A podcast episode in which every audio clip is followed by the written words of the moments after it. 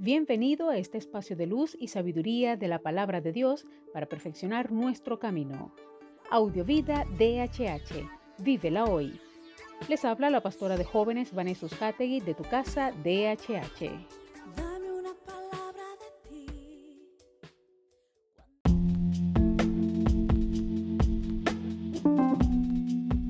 El mensaje de hoy se titula Acuérdate.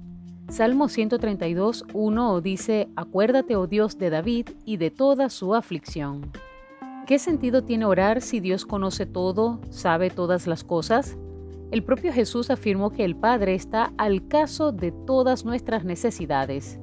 ¿Es Dios autocomplaciente, deseoso de que le roguemos, supliquemos y de este modo pueda sentirse importante? Ciertamente, si Dios es omnisciente, conoce todas las cosas. El salmista afirma que antes de que la palabra esté en nuestros labios, es conocida por el Señor. La Biblia indica que del Padre es conocer las cosas más íntimas y profundas de nuestro corazón.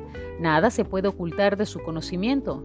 Entonces, en mi humilde opinión, la oración es algo que yo preciso mucho más que Dios. Él no es el abuelito olvidadizo al que a causa de la edad es preciso recordarle todas las cosas una y otra vez. Tampoco es el superior arrogante que se hace de rogar. No es una divinidad mezquina que retiene sus bendiciones.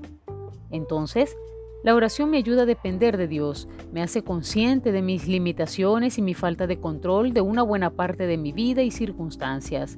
La oración, que no es únicamente pedir y pedir, me permite desarrollar mi relación de amor con el Padre.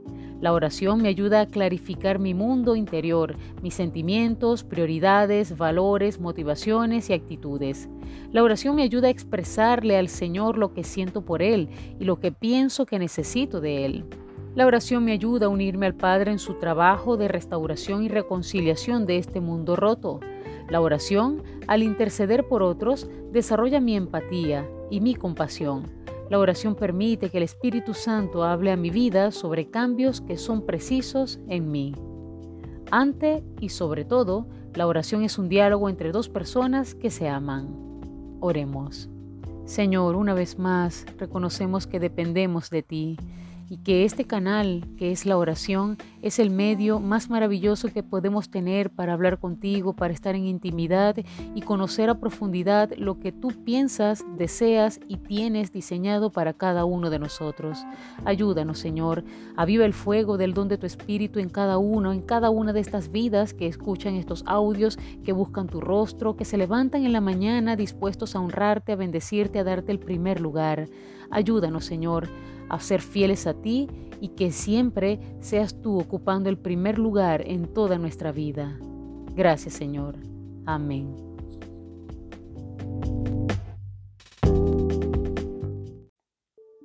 Comparte esta palabra y sea un canal de bendición en las manos de Dios para muchos. Recuerda, lo visible es momentáneo, lo que no se ve es eterno.